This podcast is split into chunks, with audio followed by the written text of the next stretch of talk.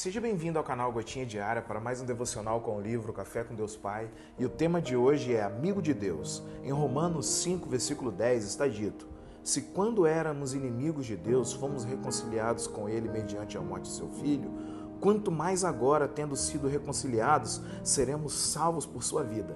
Bom, o relacionamento com Deus tem muitos e vários aspectos. Deus é o seu Criador, Senhor e Mestre, Juiz, Redentor, Pai, Salvador e muito mais.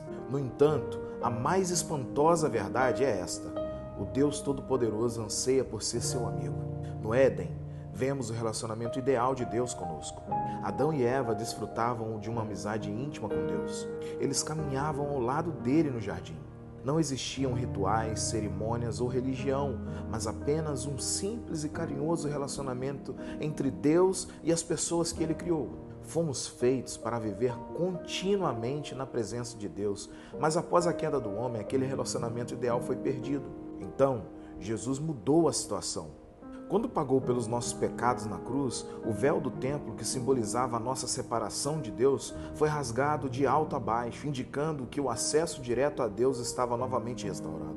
O ato de amor de Jesus nos deu livre acesso ao Pai. Hoje temos a oportunidade preciosa de construir um relacionamento íntimo com Deus. Eis o que Deus mais quer de você: um relacionamento. Deus criou você para amá-lo e deseja que você também o ame. Ele anseia que você o conheça e que use o seu tempo para ficar do lado dele. Esse é o motivo pelo qual devemos aprender a amar a Deus e a ser amados por Ele. Deveria ser o maior objetivo da sua vida. Jesus o chamou de o maior mandamento. Ele disse: Ame a Deus, o seu Deus, de todo o seu coração, de toda a sua alma e de todo o seu entendimento. Ei, o seu melhor amigo anseia por você.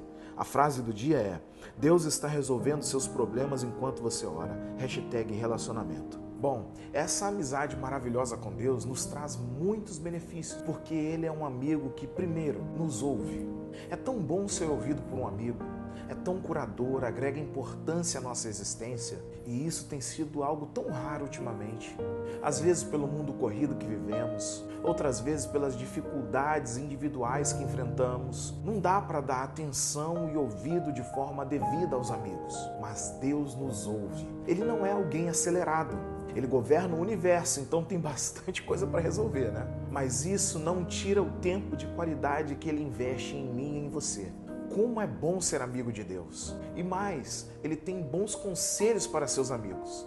Quando se trata de amizade, o pacote vem logo com os conselhos. Porém, existem amizades, e aqui eu não quero discutir se tem boa intenção ou não.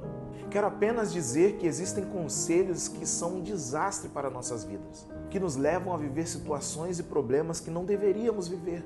Com Deus não é assim. Ele tem conselho de vida, conselhos que são práticos na vida, conselhos que conduzem a vida, conselhos que dão vitória na vida, conselhos de bem e não de mal. Como é bom ser amigo de Deus.